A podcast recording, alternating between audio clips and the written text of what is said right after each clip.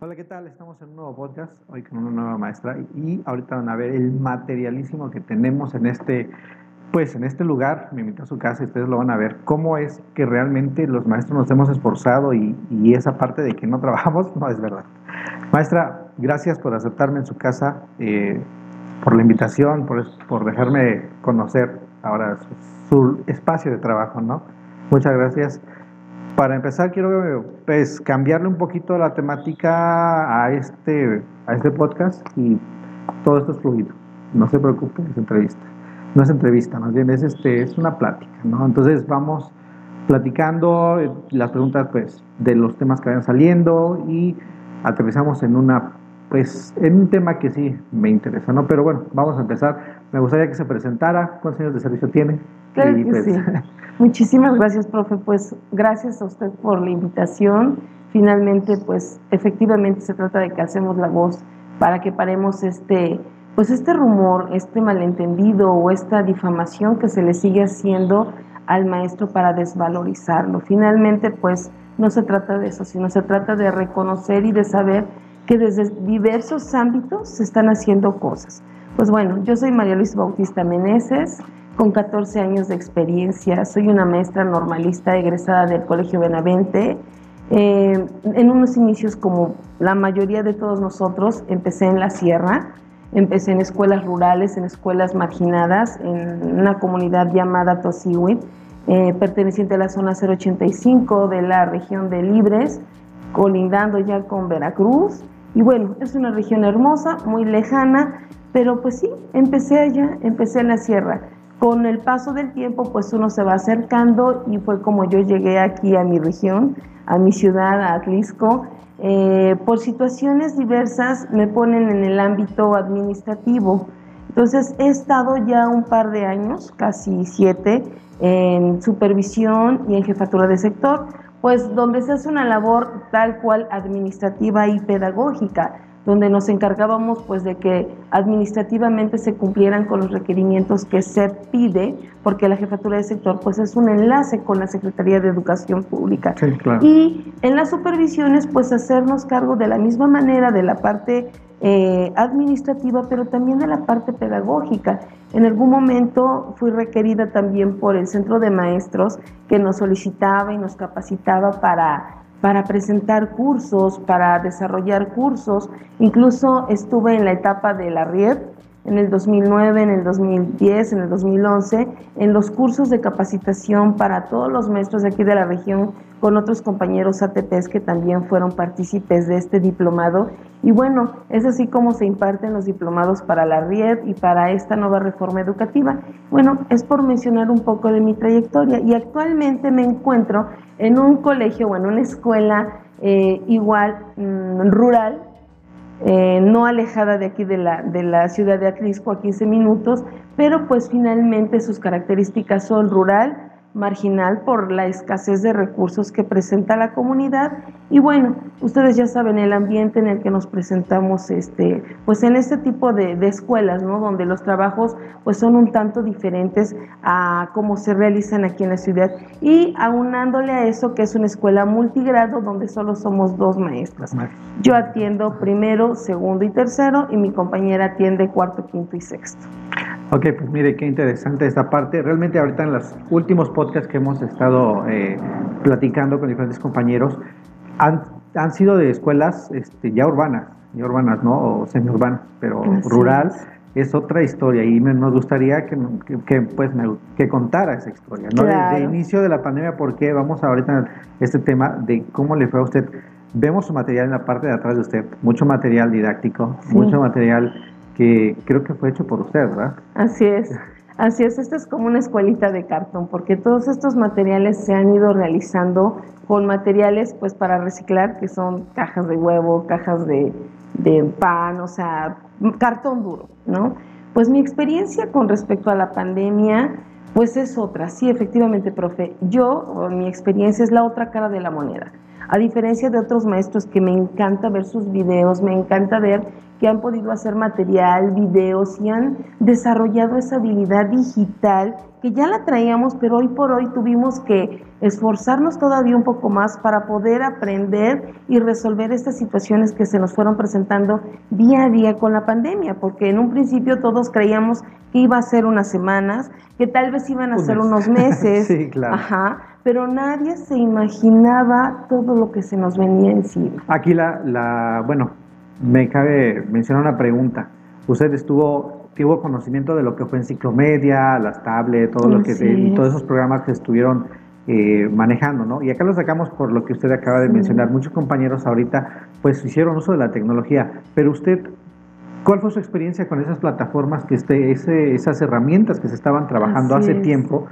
¿Y usted qué cree que hubiera pasado si se hubieran seguido trabajando? Wow, pues ahorita definitivamente otra sería la, los resultados que tendríamos. Primero que nada, pues sí, cuando yo me inicié, efectivamente me tocó ir allá en Tosiwid a un curso de enciclomedia, donde nos estaban capacitando para el, el pizarrón digital, para el uso de la computadora, para la paquetería que la computadora traía. Yo, era, yo estaba fascinada con los eh, tours virtuales que existían para diferentes museos, ciudades. Igual los niños estaban encantados. Yo siempre lo decía, esta es la ventana al mundo. Sí, claro. Porque mis niños estando tan, tan lejos, ah, te lo juro. La interrumpo, aclarando el contexto de Tosiwi, no, no muchos conocen Tosiwi. ¿Cómo es Tosiwi? ¿Cómo era en ese entonces cuando usted Tosiwi se encuentra a siete horas de aquí. De aquí hasta donde está la escuela son siete horas.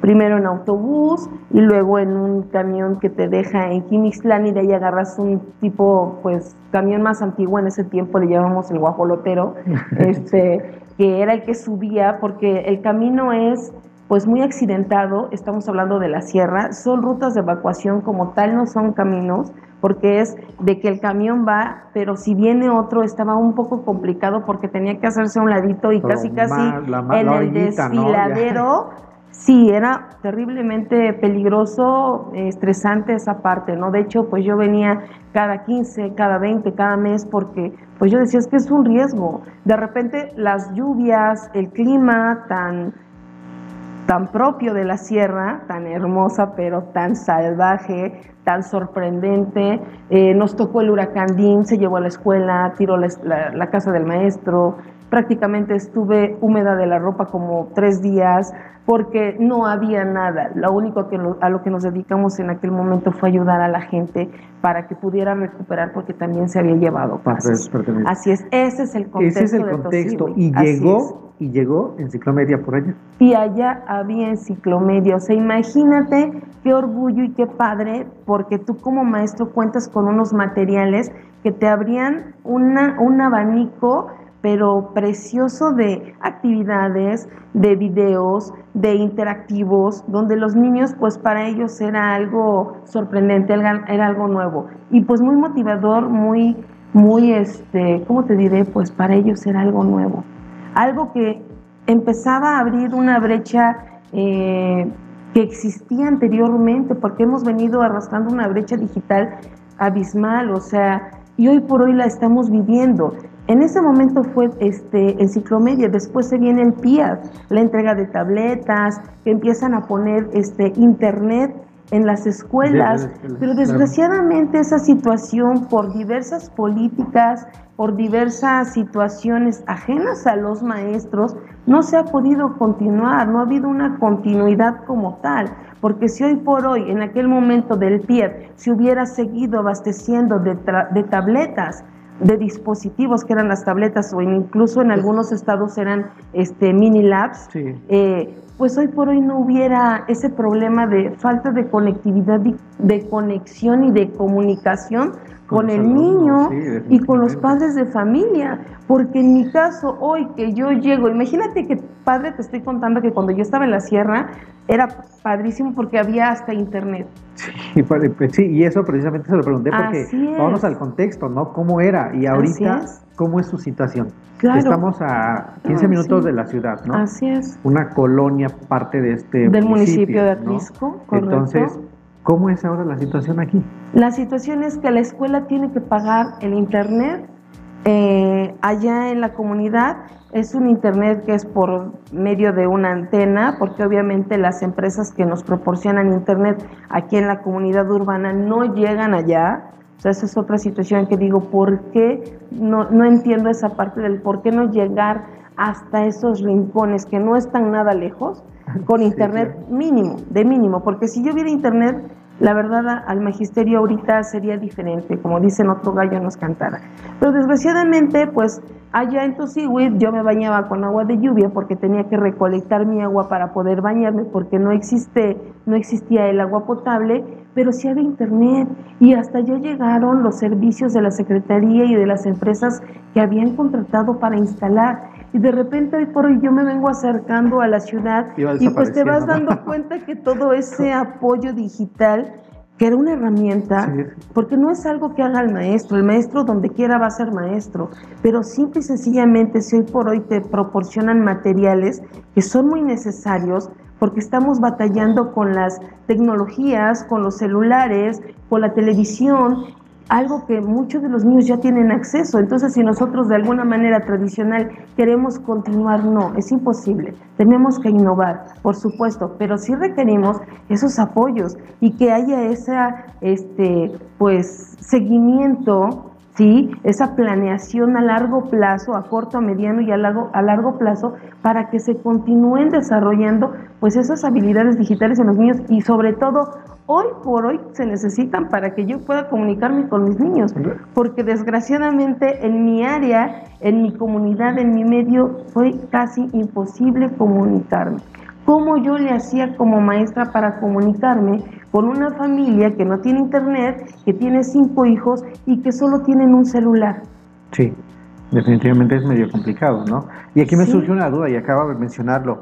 ¿Usted cree que parte de todo tenga culpa la, pues, el gobierno, nuestro, nuestra dependencia, la SEP, de que no nos proporcione o no nos haya dado la, las suficientes herramientas como profesores anteriormente, que ya se venía haciendo el seguimiento de todas estas herramientas, ¿no? Enciclomedia, tablet, todo lo que se viene manejando, pero ¿de quién, que sea, de quién cree que sea el problema de que los maestros nos, eh, nos pongamos muy opuestos a este cambio? ¿Cree que toda la culpa sea de nosotros, o sea, ser muy eh, opuestos a este cambio, o realmente es porque la SEP, la SEP hay, no nos ha brindado las suficientes eh, herramientas para que lo hagamos? ¿Usted qué opina con esa parte? Ok, mira, yo creo que ya a estas alturas el hecho de decir culpables, eh, más que culpable, siento que en los puestos administrativos, ya te comentaba yo que en algún momento yo estuve, pues gente va, jefes van, jefes vienen y son puestos que van cambiando de acuerdo a nuestro sistema de gobierno que se lleva aquí en, en México. Entonces, pues los compromisos yo ahí no entiendo por qué se cortan, sino se supone que existe un plan, un plan sectorial, que son a 10 años donde se tiene o se debe de seguir con el propósito de que en algún momento jefes, gente experta se sienta a planear y que se hacen esos, em, pues, eh, vamos, planeaciones, actividades que se van a desarrollar, a desarrollar a diferentes, en diferentes momentos y con diferentes herramientas. ¿Qué? ¿Por qué han cambiado? Por lo mismo, porque gente va, gente viene, gobiernos van, gobiernos vienen, colores cambian, es rojo, es azul, es verde, es no lo sé. Entonces, más que haya culpables, siento que deben de haber planes más reforzados a largo plazo, así cambie un gobierno, así vengan otros, así cambiemos de jefes, esos planes se den una continuidad y tengan una continuidad, porque definitivamente hoy por hoy estamos careciendo de recursos. Y si el problema está grave es por la falta de conectividad y por la falta de dispositivos. Y que te voy a decir, te decía yo en un principio, la cara de, la moneda eh, en, mi caso es otra, porque a diferencia de muchos maestros que tienen la oportunidad de verse diario, de conectarse, de tener el internet, yo no, no carezco tal vez de esa parte, pero mis alumnos sí. ¿Cómo le hago yo para conectarme con ellos? Una llamada hacía llamadas, de repente te contestan, de repente ya no. Eh, tuve que ir a las casas de los niños para visitarlos, tuve que hacerme presente en la comunidad, llevarle a los cuadernillos, bueno, y buscar todas las estrategias habidas y por haber para que yo no perdiera la comunicación con mis niños. Finalmente los maestros nunca nos oponemos a nada. Miedo al cambio, pues como todo, no es que sea miedo, es como la incertidumbre a lo desconocido. Hoy por hoy yo creo que pues siempre estamos dispuestos y, y hoy más que nunca confirmo que el ser maestro no es una vocación, es una misión. Y de verdad, el que está dentro de cada uno hoy por hoy, tú con las experiencias que has recaudado y vas a seguir recaudando, te vas a poder dar cuenta de la riqueza que hay, del compromiso, de la entrega de cada docente que ha hecho por sus alumnos, por su comunidad, porque se trasladan, porque algunos ya estamos cerca, otros seguimos estando o siguen estando muy lejos. Entonces todos ellos han seguido pues con al pie de la lucha y buscando que los niños pues tengan la educación que hoy por hoy eh, constitucionalmente como se dice en el artículo la educación esté al alcance de todos de todos o sea a excepción de nadie a excepción de nadie pero pues finalmente eso por la economía por la situación e incluso por las situaciones ahorita que estamos viviendo estamos viviendo ahorita pues el daño colateral ya que se dio con toda esta situación de la pandemia. Estamos viviendo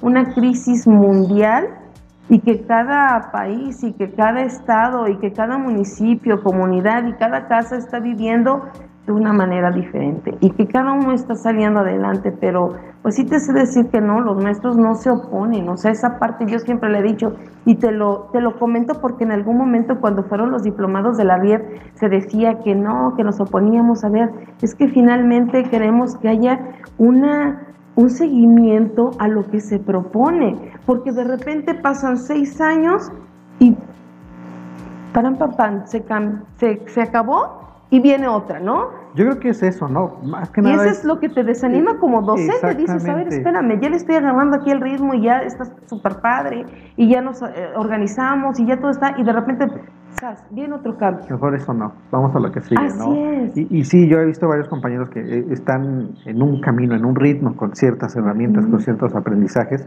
y al cambiarlo, por como usted lo menciona, cambiar colores, cambiar lo que sea eh, administraciones, pero lo que, lo que pasa es que sí, los maestros se desaniman también el no seguir, no dar seguimiento a una sola, a un solo proyecto, ¿sí?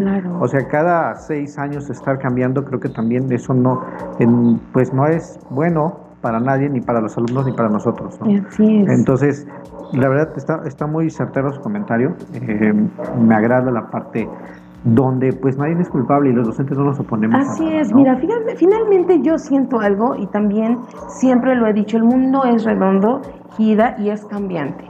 Tantito así, tantito así y bueno, tantito arriba, tantito abajo.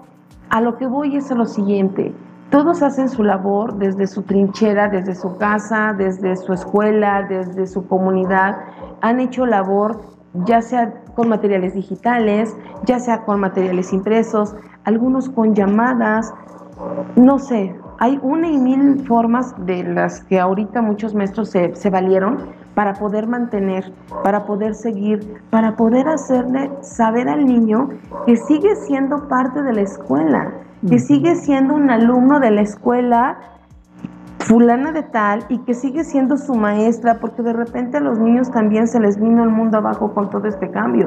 De repente al inicio todo estaba muy bien, pues viviendo tal vez de una manera diferente que a lo mejor nunca habíamos vivido, porque pues de toda la vida hemos trabajado, llevado un ritmo de vida y todo estaba muy padre. De repente te veías desayunando en tu casa. Decías, ah, muy bien. Pero conforme pasaba el tiempo, al menos en lo personal, la angustia crecía, la incertidumbre ni se diga, y yo decía, bueno, ¿qué va a pasar? Ajá, y mis niños, y ya ni te hablo de los problemas que se presentan, que como maestro vivimos diario, porque hay ocasiones en que hasta todos los días tú tienes ya los niños a los que les compartes la comida, porque sabes que hay problemas en casa, que no digan que el maestro nunca ha sido empático o humano, o que hoy el maestro está más humano y empático. No, mentira. El maestro siempre ha sido empático, el maestro siempre ha sido humano, el maestro siempre ha sido papá, mamá, consejero, enfermero, el de que con un sana, sana conita de rana ya se curaba el niño y tal vez sus dolores no eran físicos, sino venían del alma, venían de, de las emociones que hoy por hoy están de moda.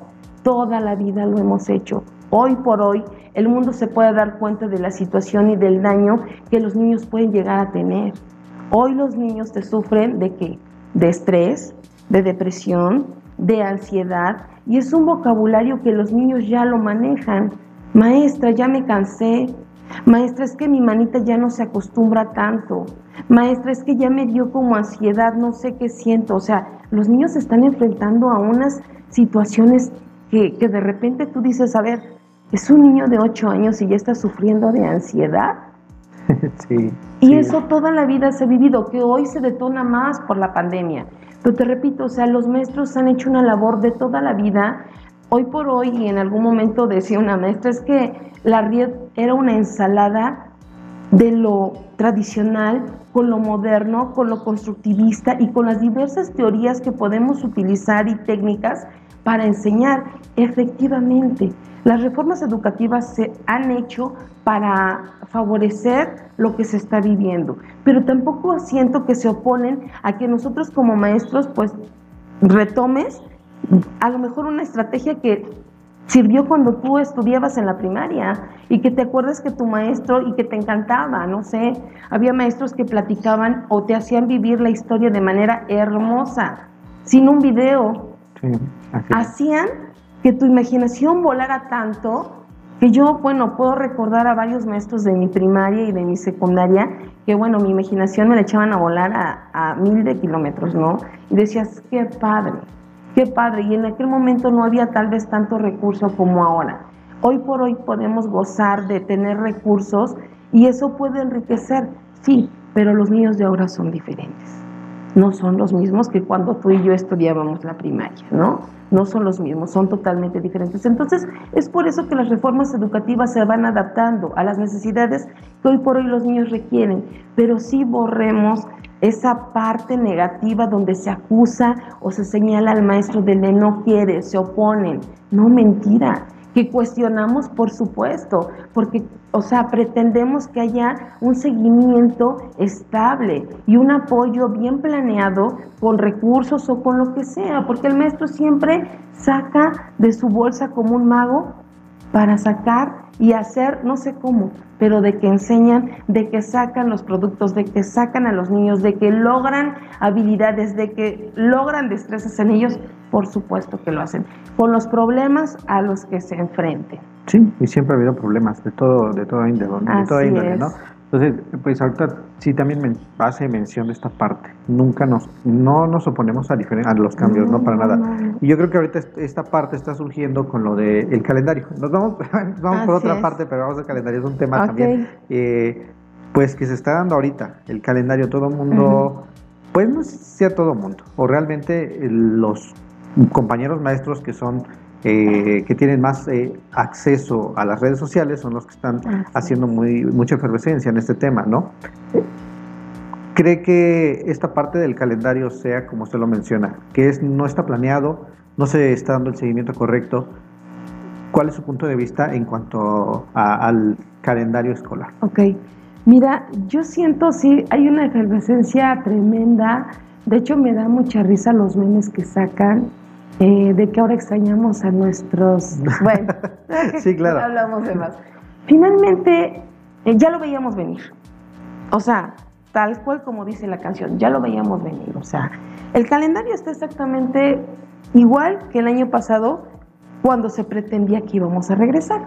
Pero pues nadie sabía que esto iba a ser para largo. Eh, hablamos de 200 días efectivos de trabajo, del 30 al 28 de julio de 2022, con su preparación de comités con padres de familia, con el taller para maestros de capacitación y preparación antes del consejo técnico y después el consejo técnico, a ah, las inscripciones, el taller y el consejo técnico. Y vámonos, 200 días si es que la pandemia nos lo permite. Sí. Ni siquiera yo de repente sí me cuestiono y en algunas pláticas lo, lo hemos dicho, pues hay que esperar. Mira, finalmente todo ahorita va en base al semáforo, a que cambie, a que las cosas no se pongan, pues de alguna manera, mm, otra vez complicadas en cuanto a la pandemia y al virus. Mm, he escuchado que en algunos estados cambia el semáforo y bueno, es un ir y un venir. Finalmente siento yo, eh, no siento, pues, ¿cómo te diré? Que afecte enojo como tal, tal vez no lo he analizado más, sí veo que se acortan eh, los periodos, eh, a lo mejor nos puede afectar un poco en cuanto a la familia, los tiempos. sí voy a, a este tema o a esta frase que pues más que cantidad, calidad. ¿Sí? Porque el aumentarnos el tiempo, pues no quiere decir que efectivamente se va a recuperar lo que no se ha hecho en estos días. Finalmente, primero, y así como está planeado de primero la limpieza con los comités, luego el taller de preparación, luego las inscripciones y luego el consejo técnico, pues sí, también viene ya empezando con los niños otro tipo de actividades. Número uno, recupera tu escuela. Vamos a ver cuántos niños nos llegan. Vamos a ver si no tenemos que ocupar tiempo para ir a tocar. Y señora, ya regresamos. Señora, ¿dónde está Juanito?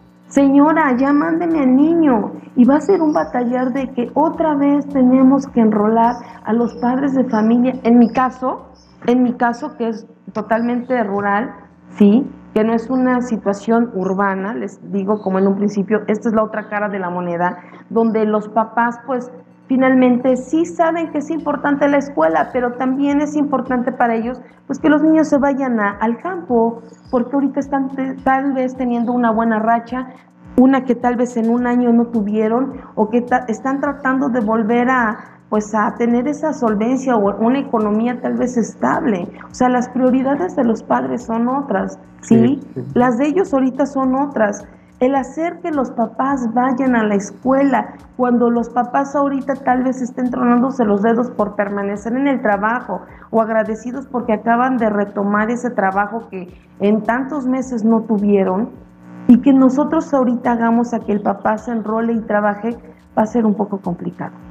Pues yo creo que para todos, ¿eh? Así yo creo que no nada más para la parte este, rural, ¿no? Imagínate. Urbana también hay papás que todavía van a tener miedo de, de la situación que se pueda presentar en la escuela, con los alumnos, con los contagios. Así Entonces, pues sí va a ser complicado.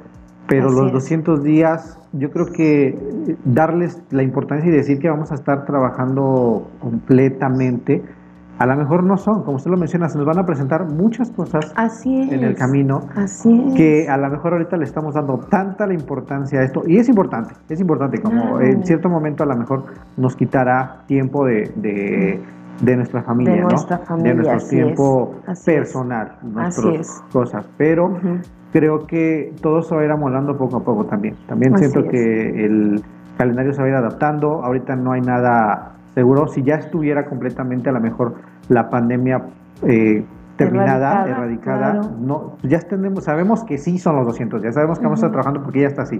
Pero ahorita realmente lo hizo mención también, el semáforo es una parte importante de todo, este, de todo este cambio, ¿no? Sí, yo siento que ya nos estamos como peleando por algo que todavía no sucede y que es algo, ese algo que es un factor externo a todos, que es la pandemia, pues nos está manejando a su diestra y siniestra. O sea, claro, también de nosotros depende seguirnos cuidando, no bajar la guardia. ¿Por qué? Porque de repente creemos que ya al estar vacunados no nos vamos a contagiar. Sí, claro, aminora el peligro, pero finalmente todavía existe mucha gente sin vacunarse.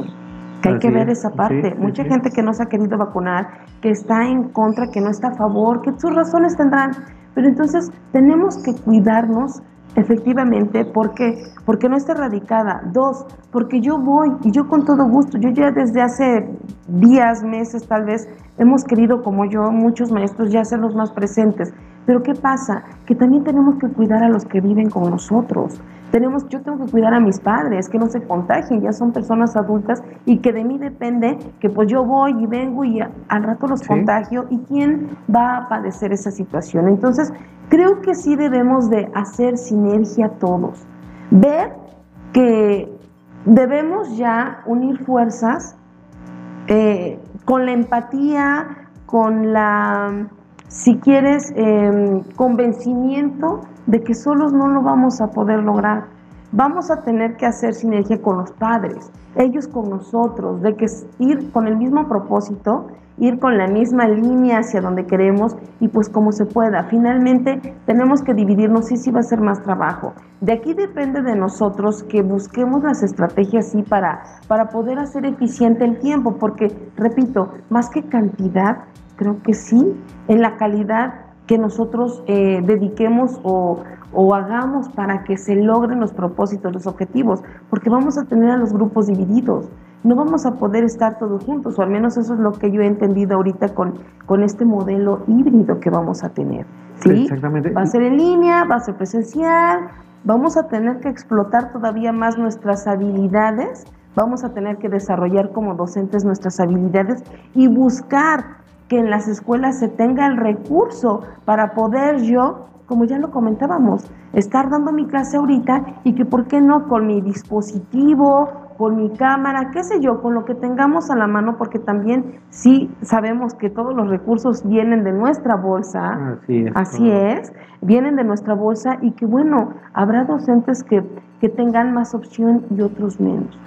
Es lo que, es lo que, bueno, ahorita lo acaba de comentar, ¿no? La parte de que yo creo que no es tanto el trabajo que nos van a dejar, o estábamos tan acostumbrados a un ritmo de trabajo que era solamente presencial, sabíamos que eh, tal horario teníamos que cumplir con nuestros alumnos y se acabó, ¿no? Se acabó. Aunque obviamente no se acaba y continuamos con las tareas en las casas, ah, continuamos con las tareas y obviamente, pero vamos a aclarar esta parte de que se acabó, me refiero al tiempo eh, presencial con los niños, ¿no? Claro. Pero ahorita siento que también nos está afectando eh, la parte de que no queremos esforzarnos un poquito más en aprender una herramienta nueva para poder, eh, usted lo dijo, manejar mejor los tiempos y hacerlos efectivos con la educación, ¿no? Entonces, como que estar aprendiendo una nueva herramienta para mí sería mucho o sería más trabajo. Eso sería mi, trabajo, lo que yo, yo siento que muchos están haciendo ahorita mención de que es más trabajo, sí, pero creo que sería más trabajo para mí en lo personal y en lo que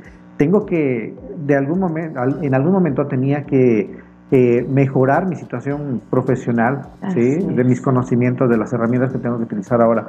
Y tenemos, yo creo que como docentes, y lo he visto, si nos, si nos estancamos en la parte profesional, eh, pues nos va a ganar eh, nuestro entorno. ¿sí? Estamos en un momento donde la tecnología se revolucionó y se revolucionó más con esta pandemia. Mm. Y en algunos lugares, como es el, de usted, que no cuentan con todas las herramientas, pero creo que podemos eh, pensar y buscar la solución de cómo eh, llevar a cabo nuestros, nuestro trabajo hasta esas comunidades. En el caso de usted, ¿cómo ha pensado ahorita regresando, ¿cómo está pensando hacer su forma híbrida? Ya sabemos que son tres. O sea, como lo dijo el secretario aquí en Puebla, es la mitad del grupo en una semana van por semanas, una semana la mitad del grupo, la otra semana va la otra mitad del grupo. Y otra es que si tienes menos de 15 niños, pues y tu salón lo permite, está amplio, pues pueden ir todos y a lo mejor todos van todos los días, no hay problema, ¿no? La otra es que mencionaba que eran la mitad del grupo un día, lunes, la otra mitad martes y así, ¿no? Poniendo en cuenta que un día tenía que ser específicamente para los niños que tienen este un poquito más de rezago, ¿no? Usted ¿Cómo, mane ¿Cómo piensa, cómo ha pensado manejar esta situación en su salón ahorita que regresamos? Yo supongo que ya se, ya se ha surgido alguna idea, ¿no? Con usted. Sí, sí, bueno, pues de hecho la, la necesidad hace al hombre a que aprenda. La necesidad nos lleva a que pues hagas ese esfuerzo, ese estiramiento por el cual tú tienes que redoblar esfuerzos materiales, qué sé yo, preparación. Eh, sí, finalmente eh, yo me vengo eh, abajo moralmente porque veo a muchos maestros haciendo sus videos y todo y, y resulta que pues sí tienen esa parte de, de respuesta con los padres, con los niños por la conectividad. Pero en mi caso, pues era una situación un poco complicada porque pues no ven videos, eh, los dispositivos con los que cuentan en mi comunidad, pues si acaso algunos cuentan con la paquetería de Office para poder ver un PowerPoint, para poder leer o descargar un PDF o un documento en Word. Entonces, yo me voy topando cada día con esas situaciones y digo, ¿qué voy a hacer? ¿Cómo voy yo a continuar con mis niños? Y de repente los consejos técnicos empezaron a elaborar los cuadernillos con una planeación tan, ¿cómo les diré? Tan largas, con tantas letras, que yo decía, esto no lo van a leer mis papás. A ver, yo se los comentaba a mis compañeras, a ver, esto no creo que de verdad funcione. Y bueno, lo intentamos, efectivamente no funcionó. ¿Por qué? Porque pues hay padres que no saben leer y escribir y tú les estás mandando una planeación donde punto número uno tienen que hacer tal acción, punto número dos, no, no nos funcionó, no hubo respuesta y obviamente los papás también empezaban a, a preocuparse porque sabían que los niños estaban dejando de estudiar.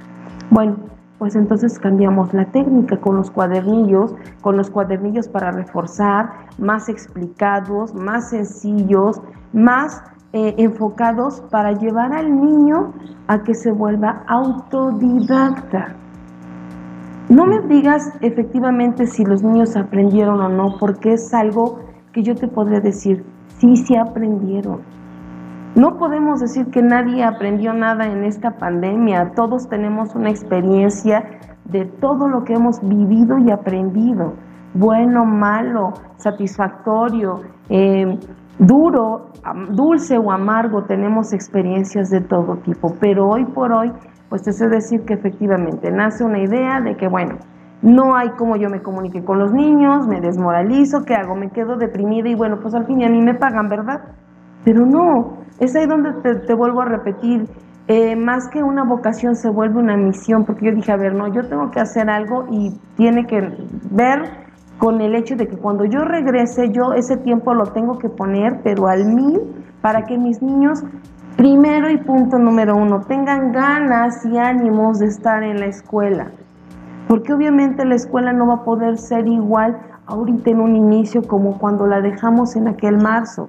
No, no va a poder ser igual. Las cosas antes de la pandemia fueron unas y después de la pandemia vienen a ser totalmente diferentes. Entonces, bueno, nace la idea de empezar a hacer materiales, materiales con cartón, materiales sencillos que podemos encontrar en la red que nos llevan a realizar actividades lúdicas con los niños.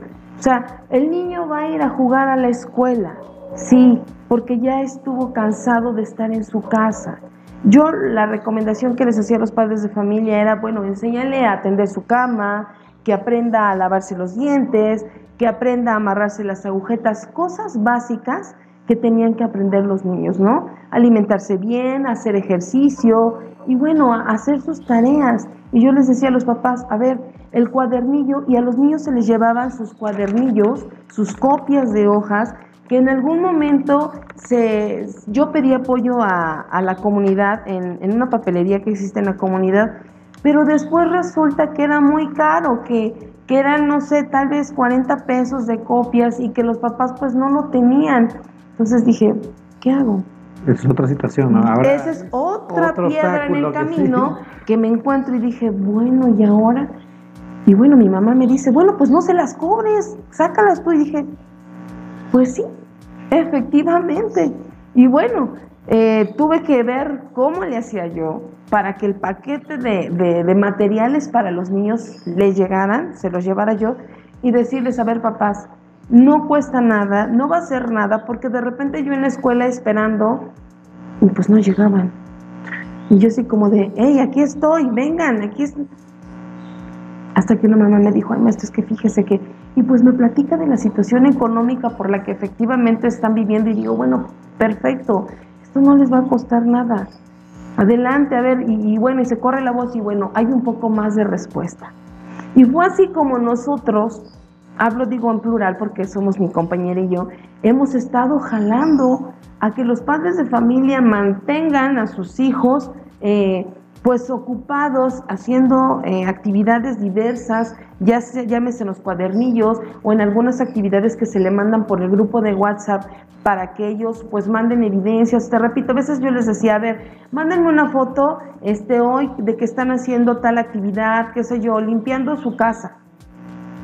Uno, dos, y dices, ay Dios mío, o sea, ¿cómo le voy a hacer? ¿Qué hago? Necesito a alguien que ponga el internet en la comunidad, por favor.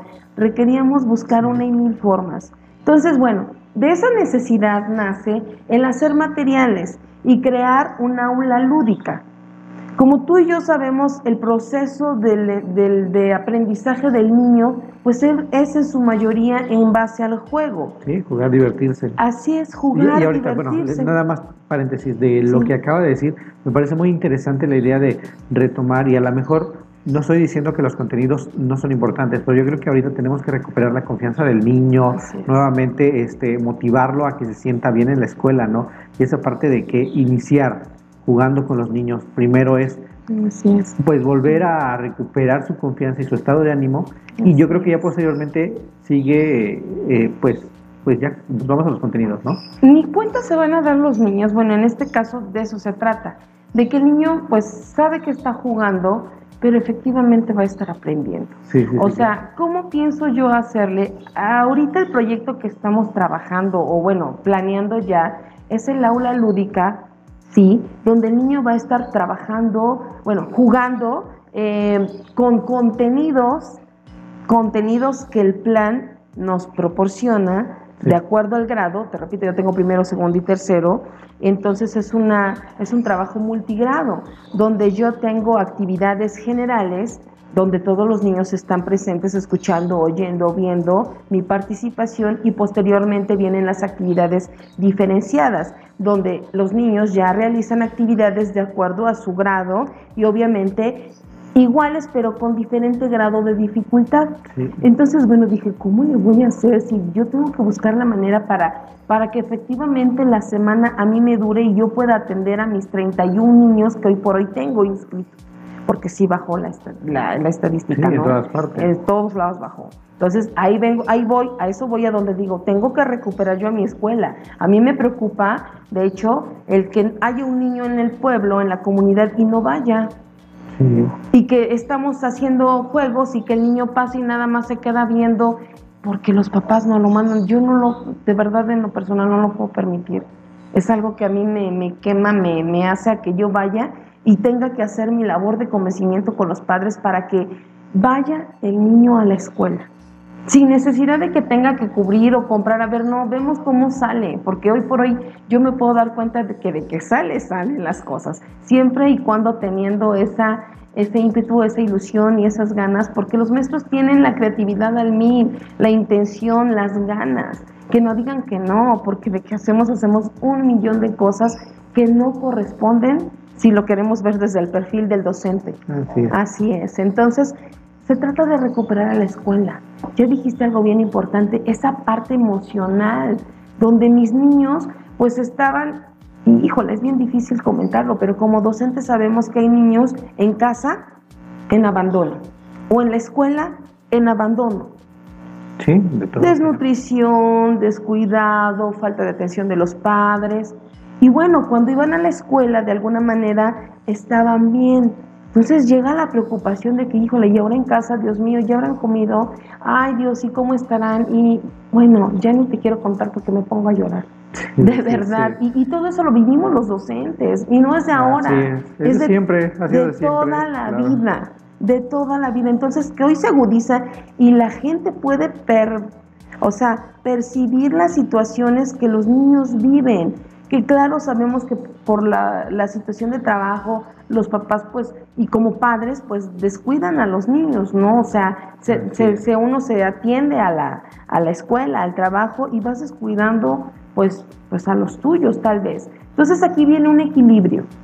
Aquí viene el equilibrio. Uno, recupero mi escuela. Dos, efectivamente, voy a apapachar a esos niños de tal manera que vuelvan a recuperar su confianza la seguridad, las ganas de seguir, porque de repente pues no sabemos ahorita cuáles van a ser las experiencias a las que nos vamos a enfrentar como docentes, porque tenemos que abrir esos espacios para escuchar a los niños, para saber cómo la pasaron. Va a haber niños que perdieron familiares, va a haber niños que vivieron situación de violencia familiar, va a haber niños que cambiaron tal vez de papá, cambiaron de mamá, se divorciaron, volvieron a crear otra familia, qué sé yo, todas esas situaciones que se viven hoy por hoy. ¿Sí? Y que el maestro está preparado, preparado para vivir, para atender y para sobre todo sobrellevar esas situaciones, porque tú tienes que aprender, pues como docente, a sobrellevar una situación de un niño que te viene con depresión. Sí. Y que el niño lo sabe. Entonces, tú tienes que, tener esas herramientas para poder sacarlos. Entonces, bueno, de ahí nace el que hagamos una aula lúdica, de que empecemos a hacer materiales para que los niños estén pues divididos, no sé, 15 niños que tenga yo en mi aula, no lo sé hasta ahorita, de acuerdo a los protocolos y a las indicaciones que nos dé la Secretaría, este, pues a dividir a esos niños. Y bueno, la idea es que unos estén jugando, otros estén viendo tal vez videos algo digital, sí, algo digital, algunos videos, bueno, yo les digo que grabé algunos, no tuvieron el éxito que, que yo hubiese querido, pero para mí son herramienta que me va a servir, que en algún momento van a estar cinco niños jugando en el aula lúdica o en el espacio lúdico que voy a tener, que la escuela va a tener, otros cinco niños van a estar en el área digital donde están tal vez interactuando con uno o dos teléfonos, este, desarrollando esa habilidad digital tal cual, donde ellos estén manipulando un celular y no solamente para estar en YouTube o en las redes sociales, sino para estar en esos juegos, en esas actividades interactivas donde ellos van a seguir aprendiendo. Y el otro grupo de cinco, pues va a estar conmigo, va a estar conmigo trabajando, manipulando, construyendo, armando, recortando, leyendo, escribiendo, desarrollando las habilidades básicas en el niño.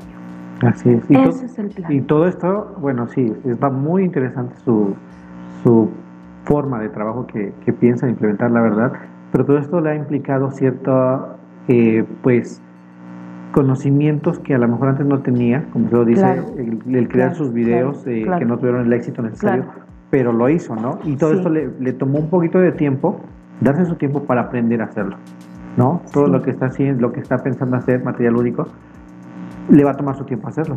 Sí, claro, porque mira, tengo una ruleta, esta ruleta es para diferentes actividades. Puede ser para español, para matemáticas, para la asignatura que tú quieras, pero también para las emociones. Sí. Porque ahí juego retos. ¿sí? Ahí juego retos. Y ahí tú, o sea, es algo a lo que tú le vas a poner, quitar, agregar, eh, para lo que tú quieras. Y obviamente tú sabes que el niño cuando es juego, cuando es competencia, lo motivas más y se interesa todavía más. Todos estos juegos, por supuesto, que están enfocados a desarrollar habilidades básicas, a leer, a escribir, a sumar, a restar, a multiplicar, a qué sé yo, a todas esas actividades que podemos estar haciendo tan sencillo en un papel, pero eso hoy por hoy no. Creo que sí es importante, o sea, la retroalimentación como a mí me enseñaron en mis maestros en aquellos tiempos eh, de la manera tradicional y bueno, me encanta porque pues sí recuerdo reglas ortográficas, o sea, todo lo que es parte de la, de la educación, o sea, estamos llegando al punto de que pues esto sea totalmente integral. Obvio, ahorita está todo como, te lo estoy platicando bonito, de la forma teórica y cómo se está escribiendo. Es que ahorita tenemos que manejarlo así, ¿no? Todo es, teórico. Hasta el momento que lleguemos a nuestras aulas, yo creo que tendremos que comprobar y hacer las adecuaciones pertinentes. Así es. De repente platico esto y dicen, bueno, vas a estar clonada tres veces, o quién va a estar en el aula lúdica, quién va a estar en el área digital, quién va a estar. O sea, no, ni me voy a clonar ni va a haber más personas, soy solo yo, pero obviamente con el apoyo de, herramientas que, que, de las cuales yo me voy a, a, apoderar, porque ellas me, me ayudan a mí. O sea, yo sigo siendo maestra con y sin, porque si a mí me regresan otra vez y me ponen con una pizarra y un gis, también soy maestra. Así es. Entonces, bueno, hoy por hoy nace de la necesidad, porque digo, finalmente requerimos sí hacer estos cambios, ¿cómo van a venir estos cambios? Entonces, yo sí requiero implementar en los espacios reglas, un reglamento a seguir donde los niños, en este caso en mi modo eh, multigrado, los de tercero son los que más o menos dirigen o son autoridad o los que verifican, esos niños se vuelven pilotos, se vuelven eh, conductores, ándale, monitores, que ellos me ayudan a que los demás niños puedan realizar las actividades. Y entonces esos niños que van a ser este, pues un objetivo, un monitor para los demás, ellos me van a apoyar. Y bueno, los niños van a ir armando construyendo su conocimiento, armando su trabajo y desarrollando sus actividades. Tal vez va a haber un niño que llegue y no quiera hacer nada. Sí, y, lo, y sí, siempre va a haber, siempre va a haber alguien que pues se va a oponer a los cambios. Así es. Y que no va a querer hacer nada y pues a lo mejor tal vez por su estado de ánimo, sí. no porque realmente no quiera, pero es ahí donde nosotros vamos a llegar con ese pues con esa motivación a ellos para que ellos puedan pues sentirse otra vez parte de la escuela, puedan tener esas ganas de seguir aprendiendo, pero sobre todo de sentirse bien, porque pues esa parte emocional la tenemos que trabajar mucho. Y con respecto a lo del calendario, como ya decíamos, mira, yo creo que más que en contra del maestro, sí debe el gobierno y las autoridades enfocarse en tratamientos y atenciones psicológicas a todos los docentes. ¿Por qué? Porque también nosotros vivimos situaciones difíciles. También nosotros, claro, como adultos ya tenemos más esa resiliencia para salir adelante. Pero, a ver, ¿de verdad todos? Porque hay quienes hemos vivido, pues tal vez de manera tranquila la pandemia pero podemos escuchar historias de otros docentes más trágicas. Entonces sí requerimos esa atención psicológica para el docente, ese fortalecimiento para que de verdad nosotros podamos ser y podamos dar toda esa parte noble, buena que tenemos por dar, o sea, toda esa capacidad de conocimientos, de actitudes, de habilidades con las que hemos trabajado, pero hoy por hoy sí se requiere y sí veo que requerimos fortalecer esa, esa parte psicológica del docente. Y bueno, pues te repito, con respecto al calendario, pues siento que sí está por demás ponerle más días porque vuelvo a lo mismo, no es cantidad, es calidad, es calidad. O sea, y que se pongan en el lugar de nosotros, porque de repente sí entiendo esa parte de sentirte agredido porque ya tocan tu tiempo y es tiempo que vamos a ocupar con nuestra familia. Y obviamente también nosotros venimos de situaciones difíciles que requerimos ir fortaleciendo poco a poco. Hablábamos de la seguridad. Hoy por hoy muchos de nosotros nos engentamos en lugares donde llega a haber un poco más de gente. ¿Por qué? Porque ya nos acostumbramos a estar aislados. Ya nos acostumbramos a estar con poca gente y hoy por hoy el salir a algunos nos va a costar mucho trabajo. Entonces, sí, más que aumentarle días al calendario para en verdad eh, haya una nivelación curricular o una adecuación, no sé, curricular o una nivelación académica con los niños, pues más que tiempo es calidad buscar eh, en este caso como escuelas, como consejo técnico, como grupo, como colectivo de docentes, sí buscar las estrategias que nos puedan a nosotros como docentes, que nos permitan no recuperar el tiempo, porque el tiempo no se recupera, sí aprovechar al máximo el tiempo que se tenga. Eso es lo que yo pienso con respecto al calendario, que bueno, está muy bonito, muy bien organizado, ya las fechas estipuladas, pero bueno, hay que esperar a que pues el, semáforo nos permita este regreso y que, bueno, seguirnos cuidando, no bajar la guardia y que, por supuesto, hacer, como ya te lo decía, esa sinergia entre todos, pues con los padres, para empezar, que no nos manden a niños enfermos, que si al cualquier primer síntoma que vean, pues lleven al doctor, resguarden, o sea, esa parte donde pues debemos de cuidarnos todos, ¿no? Donde debemos de, de continuar eh, haciendo a que esto circule, a que esto si ya empezó o va a empezar, pues no se detenga, porque de nosotros depende. Así es, y, realmente somos el ejemplo para muchas cosas, ¿no? Y usted lo acaba de hacer mención, tenemos que tomar en cuenta que somos ejemplo y que mm, lo que nosotros hagamos realmente es lo que estamos reflejando que quiere, queremos para nuestros alumnos, ¿no? Y pues en esta parte nos toca ser unidos, todos unidos, todos ser empáticos y yo creo que no es momento de estarse dividiendo o estarse criticando por situaciones que, que por el calendario, que porque este eh, a ti te gusta, a mí no me gusta. Yo creo que como docentes tendríamos que ser un poquito más empáticos y analizar las cosas por la situación en que estamos viviendo, ¿no? La verdad, este, pues una plática muy amena, maestra. Muchas gracias.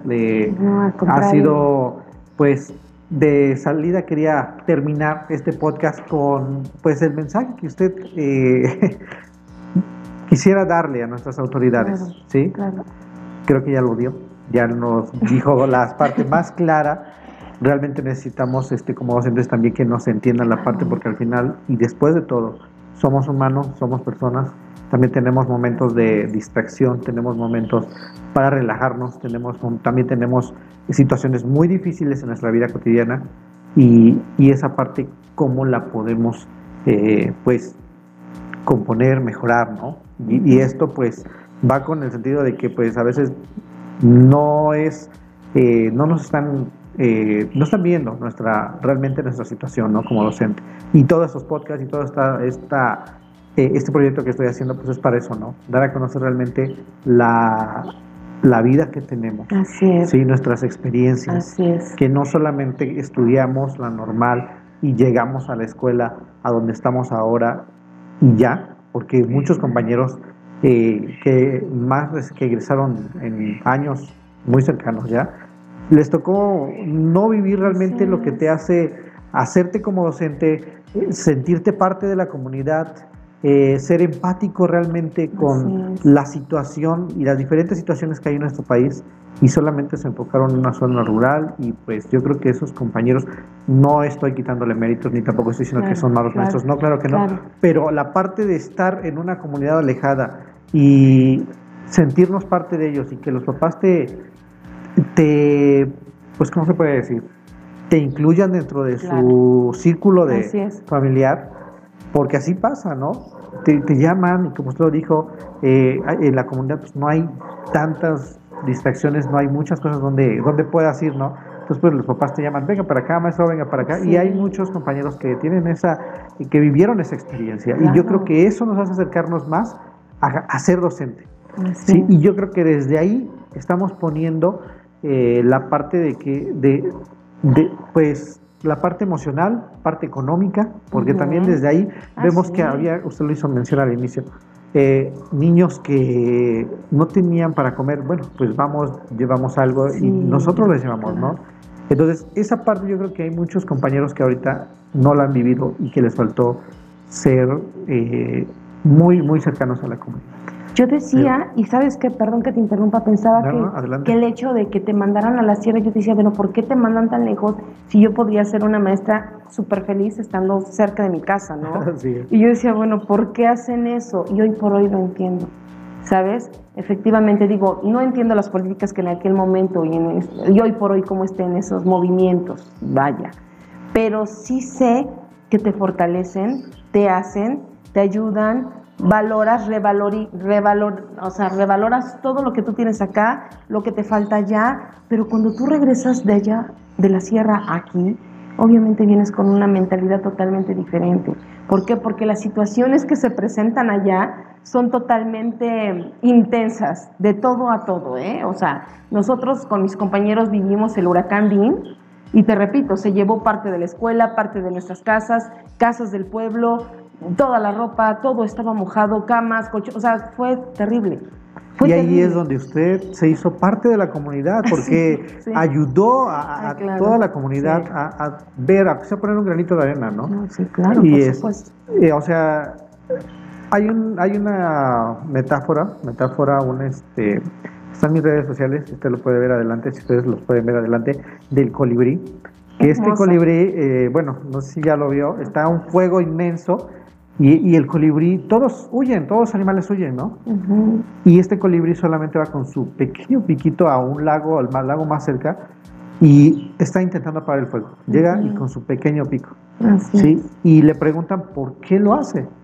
Es que, o sea, no le importa realmente lo que hagan los demás, sino él está haciendo su parte y creo que con eso se siente uno muy bien. ¿no? Pero está muy interesante ese, ese video. Esa, me encanta, me encanta, me fascina. ¿Sabes por qué? Porque yo también lo refiero mucho a, a, los problemas que hoy por hoy se viven. Uno de ellos es la contaminación. Muchos decimos, es que no es mi basura. A ver, espérate, sí, ok, no, no es mi basura, pero es tu planeta. Entonces, en este caso, pues el compromiso es de todos. La educación es de todos para un bien común, porque en un futuro nosotros vamos a ser o vamos a estar en manos de los pequeños que hoy por hoy estamos preparando. Entonces, ¿qué mundo queremos? ¿Qué esperamos en un par de años, en 10 años, en 20 años? ¿Cómo queremos que esto esté? Obviamente retomar los valores que en algún momento dijeron, es que se perdieron, yo no sé qué pasó, pero efectivamente tenemos que si se perdieron o se dejaron a un ladito, pues reforzarlos. Ya lo decíamos, la empatía, eh, el agradecimiento, el respeto, ¿sí? el compromiso que debemos tener. Y entonces aquí, pues en común, en verdad, en toda la comunidad educativa, en este caso, en las comunidades, en las escuelas rurales, en las urbanas, pues hacer una fuerza de verdad y entre todos, y entre todos tener ese sentimiento, ese compromiso, porque hay gente que te aseguro que ayuda y ni siquiera tiene hijos en la escuela. Sí. Y tú ves ese compromiso y dices, wow, qué padre, qué bonito, porque efectivamente esas personas están preocupando por una generalidad, por un bien común. Y eso es lo que tenemos que ver todos, el bien común para todos. O sea, no nada más en específico en un bien personal o en un interés personal. El problema es de todos. Hay otro video que se llama Ese no es mi problema y también me encanta porque efectivamente todos desde nuestra trinchera podemos hacer algo. Aunque te incluya o no te incluya, todos somos parte de una sociedad. Y creo que es así como lo tenemos que ver. Tengas hijos o no tengas hijos, en la escuela o no, pero cooperar. Cooperar a ver qué puedes ayudar, cómo puedes ayudar. Hoy por hoy desde nuestras casas hay gentes, hay niños que no son de escuela, proporcionarles materiales, qué sé yo, hacer algo por esos niños que hoy se ven más. ¿Por qué? Porque estamos tal vez en casa, porque hay niños que vienen a traer la basura, porque andan por aquí vagando. A ver, niño, ¿estudias? ¿A dónde vas? Ten, te regalo estas hojas, ponte a hacer tu tarea, te doy un lápiz, qué sé yo. Hay muchos maestros que de verdad hacen eso que te estoy platicando y, y son labores altruistas ellos dicen, son pequeñas labores. ¿Cuál pequeñas? Por Dios, son grandes labores que obviamente no las vas a andar platicando, ¿verdad? Pero sabes que estás haciendo un bien por tu comunidad, un bien por tu colonia, un bien por la sociedad, que en algún momento nosotros vamos a estar en manos de esas personitas y pues Esperemos que el trabajo que hoy por hoy hagamos sea bueno. Llámese padres, llámese maestros, llámese vecinos, seamos miembros de verdad de esta sociedad y hagamos a que esto funcione. Porque creo que ya estar echando culpas y viendo y si nos echamos la bolita no se trata de que esto funcione con lo que haya, con lo que tengamos. Las autoridades van a mandar sus requerimientos y las indicaciones, respetar los protocolos, pero también ser empáticos y modificar lo que se pueda a favor de los padres de familia y en pro de la educación. Sí, de nuestro contexto. Entonces no esperemos a que los demás hagan algo. Yo creo que empecemos por nosotros mismos a poner nuestro granito en arena, ¿no? Pues maestra, muchas gracias por esta plática. Esperemos posteriormente tener otra plática amena igual que esta y de otro tema. Tal vez van a, van a surgir muchísimos. Y ahorita con todo este cambio, pues muchas experiencias nuevas nuevamente. Profe muchísimas gracias. Y pues un placer, ya saben, esta es su casa. Muchas gracias. Nos vemos. Cuídense.